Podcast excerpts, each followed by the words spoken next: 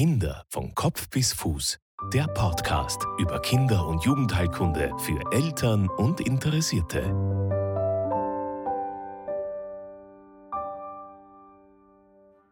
Hallo und herzlich willkommen zur nächsten Folge des Podcasts Kinder von Kopf bis Fuß.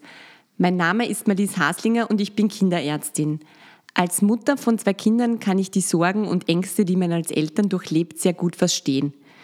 Beim Besuch beim Kinderarzt bleibt oft nicht ausreichend Zeit, um alle Details zu besprechen. Im Internet zu recherchieren führt meist zu noch mehr Verunsicherung. Dieser Podcast bietet eine gute Möglichkeit, um viele Fragestellungen im Bereich der Kinder- und Jugendheilkunde, der Kindergesundheit und des Elternseins in Ruhe zu Hause nachzuhören. Nun zur nächsten Folge.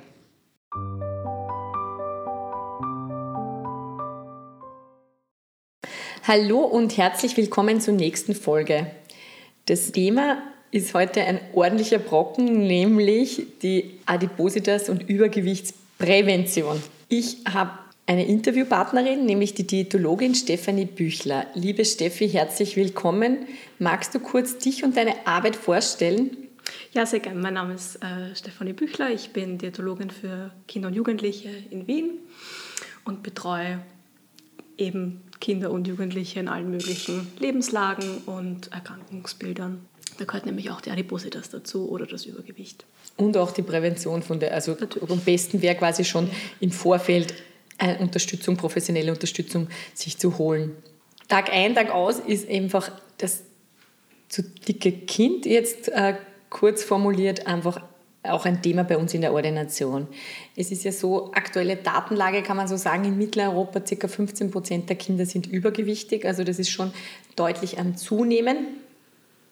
Die Ursachen sind multifaktoriell. Darum muss man auch sagen, das kannst du natürlich auch bestätigen, ist auch der Therapieansatz sehr, sehr schwierig und sehr herausfordernd. Ich würde gern zu Beginn kurz äh, um, umreißen, diese, diese wirklichen Gründe, warum äh, wir nennen es ja quasi schon eigentlich Adipositas-Epidemie, weil einfach das so stark am Zunehmen ist. Da gibt es unterschiedliche Gründe eben von dem individuell körperlichen, diese genetische Regulation des Energiehaushaltes, diese Prägung durch die Eltern und auch durch das intrauterine Umfeld. Das ist ja sicher auch schon eins der, der Themen, wo es bei dir auch beginnt, oder? Im, im intrauterinen Milieu. Genau, also es wird ja natürlich auch schon in der Schwangerschaft das Kind geprägt und ähm, je nachdem auch, wie es der Mama ähm, mit, also körperlich geht während der Schwangerschaft, ist dann natürlich auch das Kind beeinflusst. Und ich denke da vor allem an den Gestationsdiabetes vielleicht auch. Ähm, ja, also definitiv auch schon ein Thema in der Schwangerschaft. Und die Nahrung, also quasi das Kind im intrauterinen Milieu ist ja quasi mit der Mama mit über das Fruchtwasser. Richtig. Das heißt, es ist ganz klar die Empfehlung, bunt sich zu ernähren in der Schwangerschaft. Diese genetische, sagen wir mal, Prädisposition, ja, die hat sich ja nicht so geändert über die letzten 20, 30 Jahre, dass das alleine der Grund ist für diesen Anstieg der zu dicken Bevölkerung oder halt auch der zu dicken Kinder. Ein zweiter Punkt ist der soziale Aspekt, wo es einfach geht um diese auch psychische Begleiterkrankungen. Wir wissen ja, dass auch äh, ADHS, Depression und auch im späteren Alter dann Essstörungen einfach deutlich zunehmen. Und eins dieser Punkte ist halt einfach 45 Prozent der Kinder, die zu dick sind, ja, ist einfach, haben die Familie Migrationshintergrund bzw. niedrigen sozioökonomischen Status. Was heißt einfach, habe ich weniger Mittel zum, zum einfach auf finanzielle Mittel, kann ich mein Kind schlechter ernähren. Magst du auf diesen Punkt einfach im Detail eingehen? Ich erlebe es jetzt so Tag ein, Tag aus einfach weniger Bewusstsein, dass das eben auffällig ist, dass man was machen muss und auch viel seltener aktiv werden als Familien, bei denen das nicht der Fall ist, oder? Hm. Also so wie du sagst, es ist ein ganz weit gefächertes ähm, Spektrum. Die Adipositas oder das Übergewicht ist ja in Wahrheit ein Symptom für etwas, also es ist jetzt keine eigenständige Erkrankung, sondern es ist ein Symptom für unterschiedlichste Gründe beziehungsweise für eine Lebensweise. Ja? Ähm, und mit der Adipositas kommen dann natürlich auch ähm, Nebenwirkungen oder Begleiterscheinungen wie eben Depression, Probleme im Bewegungsapparat, Blutwerte, die über das Normalniveau hinausschießen, schon im Kindesalter Und ähm, man sieht natürlich, dass Menschen mit Migrationshintergrund bzw. mit einem niedrigen Bildungsniveau, jetzt unabhängig davon, wo sie herkommen, eher dazu tendieren, an Adipositas ähm, zu leiden und dann natürlich auch eben ihr Umfeld damit prägen und auch die Kinder davon geprägt werden, von diesem adipogenen Umfeld. Genau, das ist eh ein wesentlicher Punkt, dass einfach dieses quasi krank machen oder krank, wenn man, ich meine, es ist halt einfach Adipose, das ist eine Krankheit, eine äh, krankmachende Umwelt, heißt halt einfach auch, dass diese quasi diese körperliche Aktivität, die uns einfach so in die Wiege gelegt ist, oder? Eigentlich, weil prinzipiell wollen wir uns bewegen, einfach zunehmend abnimmt und im Gegenzug die Bildschirmzeit und Zeit vor digitalen Medien einfach zunimmt. Das ist was, was uns einfach begleitet.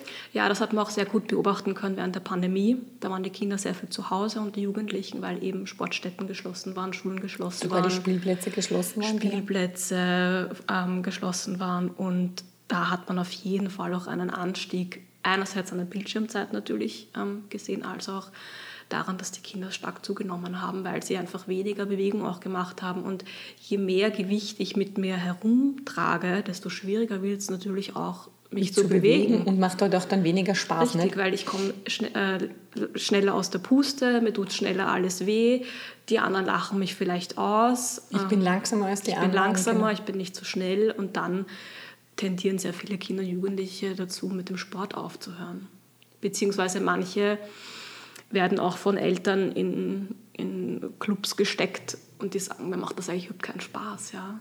Und so soll es ja nicht sein. Ne? Das soll halt in jungen Jahren schon einfach sehr, gerade das Sportangebot nicht speziell auf irgendwas im Tennis, Fußball, sondern noch sehr bunt und breit gemischt sein, dass halt einfach für die Kinder was dabei ist, im Endeffekt am besten am Spielplatz spielen nicht? und bewegen und herumlaufen. Richtig. Also ich merke es auch in der Ernährungsanamnese, wenn wir dann zum Thema Bewegung kommen, was natürlich auch eine Rolle spielt, und dann geht es eben um diese eine Turnstunde, die die dann in der Schule haben, was natürlich viel zu wenig ist. Ich glaube, da stimmst du mir eh auch zu.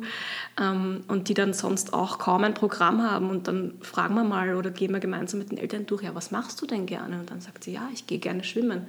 Und dann frage ich, wie oft gehst du denn schwimmen? Und sie sagt, ja, eigentlich zweimal im Jahr. Und dann frage ich die Familie, ob es möglich ist, dass sie öfter schwimmen gehen könnten. Und sie sagen, ja, natürlich ist das möglich, dass wir öfter schwimmen gehen könnten. Und dass sich aber damit noch niemand, noch niemand auseinandergesetzt hat, ähm, zeigt mir, dass sie auch das gar nicht so am Schirm haben. Also ich meine das auch überhaupt nicht wertend, aber das ist einfach total wichtig zu wissen, dass die Bewegung auch massiv dazu beiträgt oder der Mangel an Bewegung dass wir so viele adipöse Kinder haben. Absolut. Und da beißt sich halt die Katze in den Schwanz. Ne? Das ist halt leider eins dieser äh, Kardinalpunkte zu dieser krankmachenden Umgebung, Umwelt. Es wird ja quasi überall, wo wir hinschauen, viele Anreize gesetzt, finde falsche Anreize. Diese Nahrungsmittel, die dann ausgewiesen sind für Kinder mit Vitaminen zugesetzt, ohne Zucker, ohne Fett. Da gibt es ja quasi auch Analysen, Daten, die zeigen, dass 95 Prozent dieser Kindernahrungen, die man halt kaufen kann, weil da gibt es ja große Paletten, einfach trotzdem viel zu viel Zucker, viel zu viel Fett und, und einfach nicht das enthalten, was es verspricht. Was, wie ist, wie, was ist da dein Eindruck? Wie, wie, wie läuft es bei dir in den Beratungen? Genau, also diese Kinderlebensmittel sind ja marketingtechnisch auch dafür maßgeschneidert, dass sie bunt sind und lustig sind und rascheln und ich weiß nicht was, ähm, damit sie eben auch gekauft werden. Von den Zutaten her auch meiner Meinung nach extrem überteuert. Das heißt, wenn ich die Zutaten in der Rohfassung kaufen würde, wäre ich ein Bruchteil. Ja, also es ist auch ein finanzieller, ein finanzieller Aspekt dabei ich möchte mich jetzt nicht negativ gegen alle Kinderlebensmittel aussprechen, aber es ist schon so, dass das in der Regel einfach stark verarbeitete Lebensmittel sind und sehr wenig zu tun haben mit, mit dem, dem ursprünglichen Lebensmittel. Und es gibt natürlich breit gefächert von äh, jetzt Lebensmitteln, die ich weniger riskant einstufen würde, wie irgendwelche Bio-Getreide, Vollkorn, Käsesnacks, ja, wo ich zumindest verschiedene Komponenten dabei habe, als wenn wir jetzt darüber reden, ähm, einen Fruchtsaft von einer sehr bekannten Marke, der dann immer in, in der Höhe der Kinder bei der Kasse steht und schön bunt ist und sie anleuchtet, ähm, wo ich dann meinen Zuckerbedarf von zwei Tagen für das Kind gedeckt hat. Also da gibt es natürlich Abstufungen. Man kann nicht alle Kinderlebensmittel in einen Topf schmeißen, aber man muss einfach auch als Konsument mit dem Bewusstsein herangehen, Richtig. dass das einfach zu viel ist in vielen, in vielen Fällen. Das ist quasi eh vielleicht auch gleich ein, ein guter Übergang. Nicht? Wie viel Zucker sollen wir zuführen? Wie viel Zucker führt derzeit quasi der Durchschnittsösterreicher zu? Ja? Und eben der Zucker, der quasi einfach dick macht und noch dazu die Zähne, äh, quasi die Kare, für den Karies verantwortlich ist. Was ist da die Datenlage, beziehungsweise wie du gesagt hast, ich glaube, es trifft es ganz, ganz gut, ich decke mit diesem Saft schon den Zuckerbedarf von zwei Tagen, nicht? Kannst du da so ungefähr auf den Zuckerbedarf des Kindes, wie viel Zucker braucht ein Kind, ja? Ähm, was ist das WHO-Ziel für den Zucker? Also per se ist der Zucker jetzt nichts Schlechtes. Wenn wir über Zucker reden, meint man im Volksmund den, ja, genau. den, den, Haushaltszucker. Genau, also raffinierter Zucker. Raffinierter Zucker, ja. Zucker ist im Prinzip ähm, auch ein Synonym auch für Kohlenhydrate einfach. Ja. Und das, unser Gehirn lebt von Kohlenhydraten. Das heißt, es ist sehr wichtig, Kohlenhydrate zuzuführen.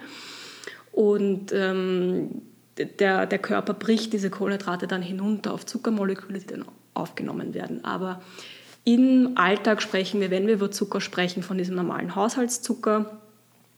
Ähm, und der besteht äh, aus einem Molekül von Glucose und einem Molekül von Fructose. Und das Problem ist aber, dass das in der Natur ja sehr selten vorkommt in dieser geballten Ladung. Das heißt, wir extrahieren das aus Zuckerrohr oder Zuckerrübe oder aus welcher Quelle auch immer und fügen das einem anderen Lebensmittel zu, das eigentlich gar nicht so zuckerhaltig wäre. Und dadurch entsteht natürlich ein Energieschub. Und wenn ich den aber nicht verbrauche, nämlich in den nächsten ein bis zwei Stunden in Form von einer moderaten Aktivität, das muss jetzt gar kein Sprint sein, aber einfach, wenn ich sitzen bleibe und das, diesen Energiefluss geschehen lasse, dann macht das was mit dem Körper. Und dann wirkt sich das auch auf die nächste Mahlzeit aus. Das heißt, es ist dann auch so, dass der Zucker sehr schnell aufgenommen wird, weil er sehr leicht resorbierbar ist und auch genauso schnell wieder abfällt, weil ein hoher Zuckerspiegel im Blut ja natürlich ähm, eine Gegenregulation auslöst von der Bauchspeicheldrüse. Das heißt, der Zucker fällt auch sehr schnell wieder ab, weil sehr viel Insulin ausgeschüttet wird. Und durch diesen Zuckerabfall meldet das Gehirn, hey, Zucker fällt, wir brauchen Nachschub. Hunger und genau. Und, aber in dem Fall eigentlich Lust nach mehr, mehr, genau, ja, Lust nach mehr Zucker richtig. eigentlich. Und das ist das eigentlich Gefährliche. Ja, also wenn ich jetzt sehr aktiv bin, sehr sportlich bin, ja, brauche ich sehr viele Kohlenhydrate. Und ich kann das natürlich auch trotzdem über Lebensmittel, die etwas Zucker enthalten, decken, ja, weil es auch einfach schwierig ist, so viele Kohlenhydrate zu essen. ähm, aber wenn wir von dem Ziel sprechen, das die WHO ausspricht, ja, dass man sagt, ähm, 10% der Energiezufuhr in freiem Zucker, und das sind eben diese zugesetzten ähm, Zuckersorten, dann sprechen wir über 50 Gramm bei Erwachsenen und bei Kindern ist es je nach Alter ungefähr die Hälfte. Ja. Und selbst die WHO sagt, eigentlich sollten es eher 5% sein. Ähm, natürlich sind das nur Empfehlungen oder Richtlinien. Ja. Ähm, ich sage ja, manchmal hat man einfach mehr Appetit, mehr, mehr Heißhunger, der Körper braucht einfach mehr, lässt sich schnell decken über den Zucker, aber man muss einfach aufpassen, dass es nicht jeden Tag ausschließlich Süßes gibt. Ja, weil das ist einfach eine Abwärtsspirale. Und was natürlich dazu kommt, was die meisten vergessen, ist, so wie du gesagt hast, der Karies. Der Karies ist ein ganz massives Problem bei den Kindern. Also ich sehe in der, in der Zahnklinik, in der Dentalklinik ähm, ganz viele Kinder auch, deren Milchzähne komplett gerissen werden müssen, weil die alle kariös sind.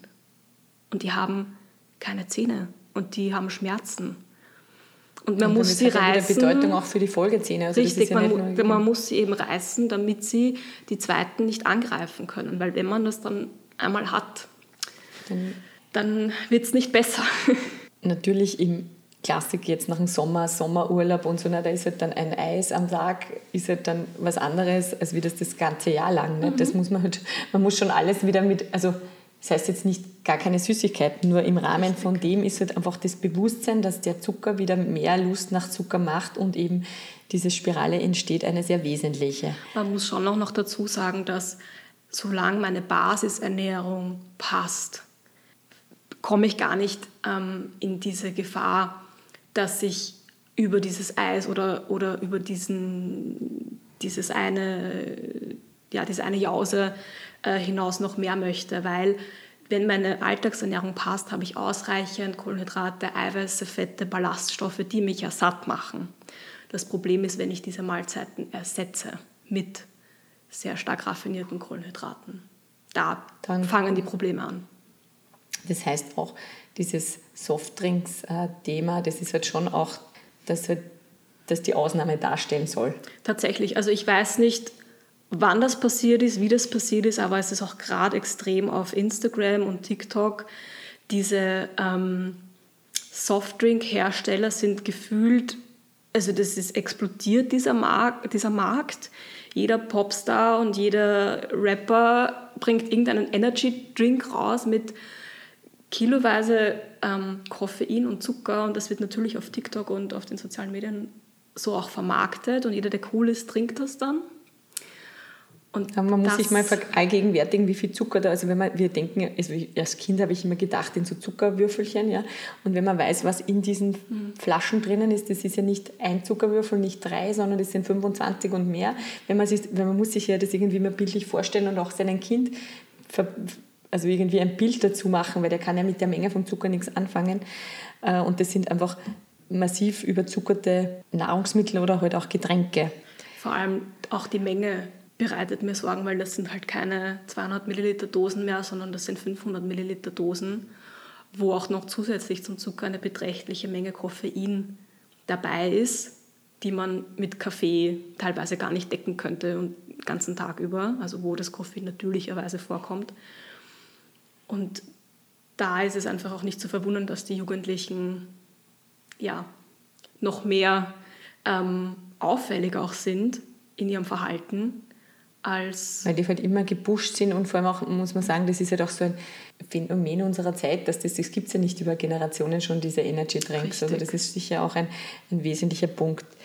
Was also diese Folge ist eins der, der, Hauptgründe für mich ist eben so dieses Früherkennen von dieser Gefahr der kindlichen Adipositas und dieser Prävention, weil wir ja wissen, diese Jugendlichen, die einfach zu dick sind, haben ja den Grundstein schon in den ersten Jahren gelegt, oder? Kannst du das irgendwie so bestätigen? Mm, also es ist schon so, dass natürlich ähm, mehrgewichtige Kleinkinder eher dazu tendieren, das auch mitzunehmen. Ja.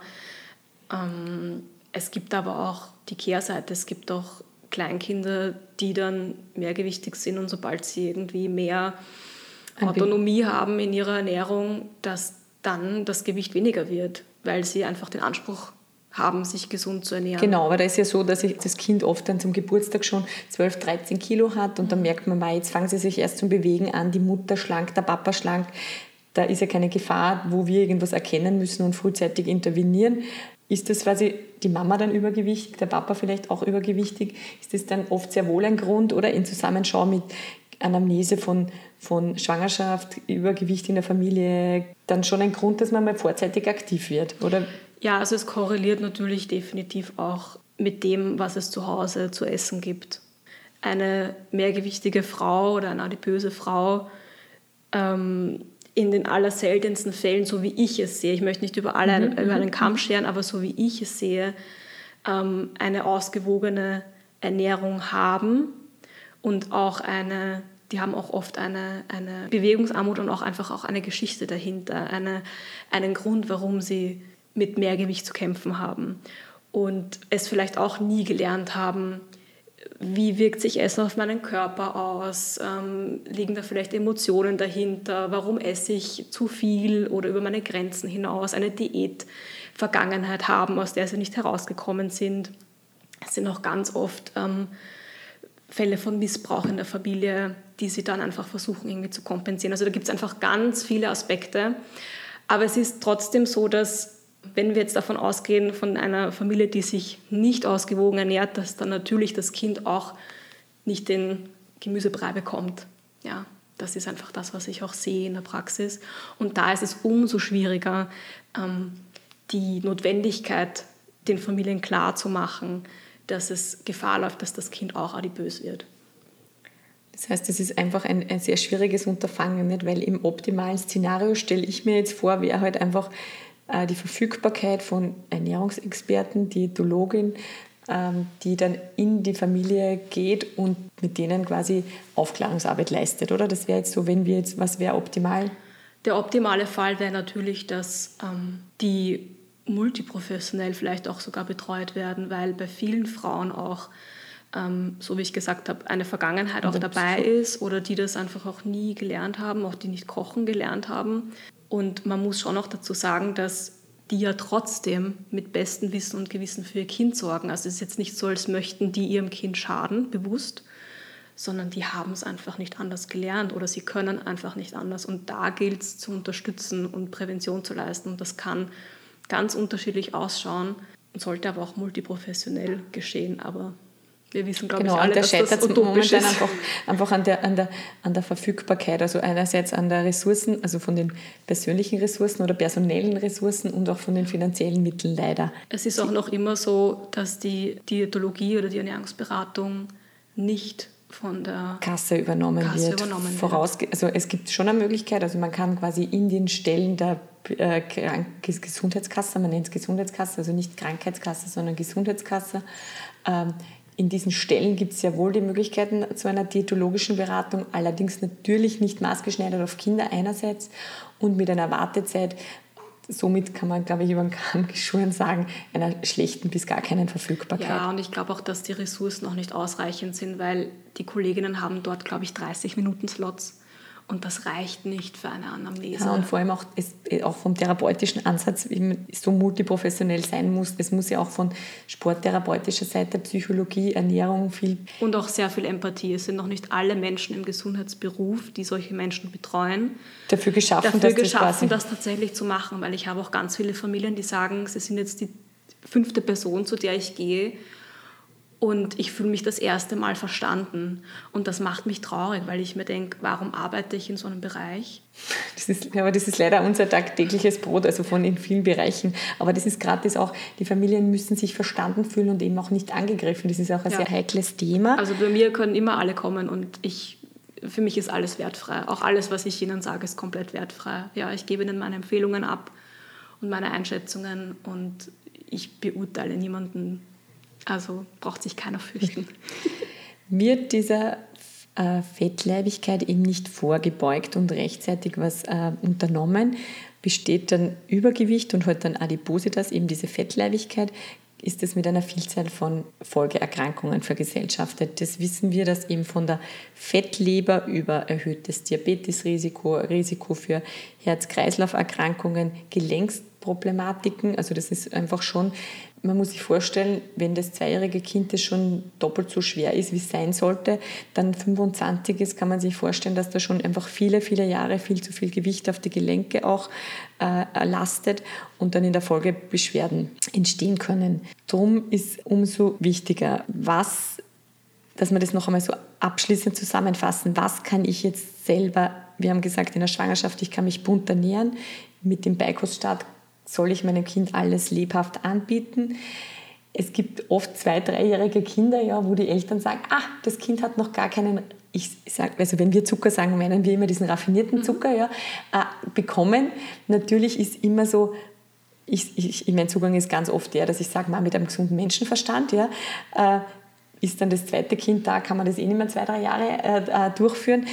Da einfach schauen, was wird da angeboten, ich meine, vor allem in einem Alter, wo man das noch steuern kann, weil sobald das Kind dann in der Schule, in der Volksschule ist, ist ja dann oft so, dass die dann mit ihren paar Euros eingesteckt dann schon Sachen kaufen können und das ist halt sehr hoch im Kurs. Also ich selber als Mama kann das nur bestätigen. Da ist einfach auch wichtig, dass man sich den Eistee, den Eistee kauft und wenn, der, wenn das passiert, ist das ja äh, hier und da ja völlig, völlig okay.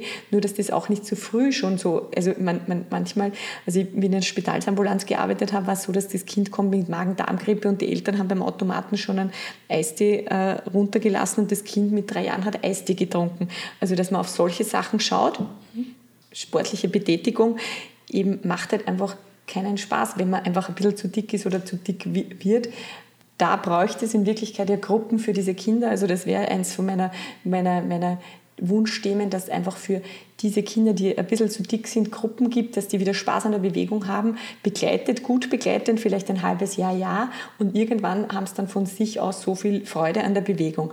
Nur die, da scheitert es halt natürlich auch an den finanziellen Mitteln. Was möchtest du noch abschließend uns an Tipps mitgeben? Ähm, Eistee enthält Koffein, das wissen die wenigsten. Eistee enthält fast so viel Koffein wie Cola. Schwarztee heute. Richtig. Ähm, also an alle Mütter, die das nicht wussten, bitte gibt es einem dreijährigen Kind keinen Eistee, weil er Koffein enthält. So, das ist mal das Allerwichtigste. Koffein und, und, und, und Zucker. Zucker ja. Und Aber die Kombi ist einfach für ein dreijähriges Kind absolut, da braucht man nicht diskutieren. Ja. Ähm, und was ich noch dazu sagen möchte, ist natürlich, dass Adipositas nicht gleich heißt, dass man nicht gesund auch sein kann. Ich habe genauso adipöse Personen in Betreuung, die, deren Blut unauffällig sind, die sich ausgewogen ernähren, die halt einfach ein Gewichtsthema haben. Also es ist nicht automatisch so, dass es ähm, mit lauter ähm, zusätzlichen Erkrankungen assoziiert ist, aber man sieht einfach schon, das dass das Risiko erhöht ist. Und da geht es auch einfach um die Prävention. Ja. Also ich kann natürlich auch mehrgewichtig sein und mich ausgewogen ernähren. Und wenn mir, das, wenn, wenn mir das auch gefällt und wenn das okay ist für mich, dann ist das auch vollkommen in Ordnung. Die Frage ist nur, wie es meine Kinder prägt und was ich ihnen zu essen gebe. Und natürlich ist es so, dass wenn die Jugendlichen auch schon massiv übergewichtig sind, ähm, starten die Mädels dann meistens mit 13, 14 ihre erste Diät. Und ja, manche entwickeln dann eben auch ein, eine, eine Essstörung, weil das dann einfach auch in die falsche Richtung geht. Ja, und da muss man wirklich, da braucht es auch dann wirklich ähm, die Augen auf die, auf die Kinder auf die Jugendlichen, um das früh zu erkennen und dann auch Hilfe anzubieten, weil es ist ein massives Problem auch in Österreich, Plätze zu finden für Kinder mit Essstörungen. Also wenn es einmal so weit ist, dass es das braucht, ist es oft schon viel zu spät. Liebe Stephanie, vielen, vielen Dank für dieses spannende Interview. Ich glaube, es ist ein Thema, da könnten wir noch Stunden weiterreden. Es ist ein Thema, das uns einfach auf alle Fälle, also viele Berufsgruppen einfach betrifft und wir, glaube ich, gemeinsam einfach uns weiterentwickeln müssen. Magst du noch kurz auf deine Homepage verweisen? Ja, sehr gerne. Also ihr findet mich, ähm, wenn ihr in Google eingibt, einfach Kinderdiätologin oder in die Suche kinderdiätologin.at. Ihr könnt mir eine E-Mail schreiben oder das Kontaktformular nutzen oder mich anrufen. Und es ist dann echt gut, wenn man einfach wirklich professionelle Unterstützung hat bei dem jeweiligen Problem und es einfach frühzeitig erkennt, erspart einem einfach oft viele Sorgen und auch Ängste. Vielen lieben Dank äh, euch fürs Zuhören und bis zum nächsten Mal.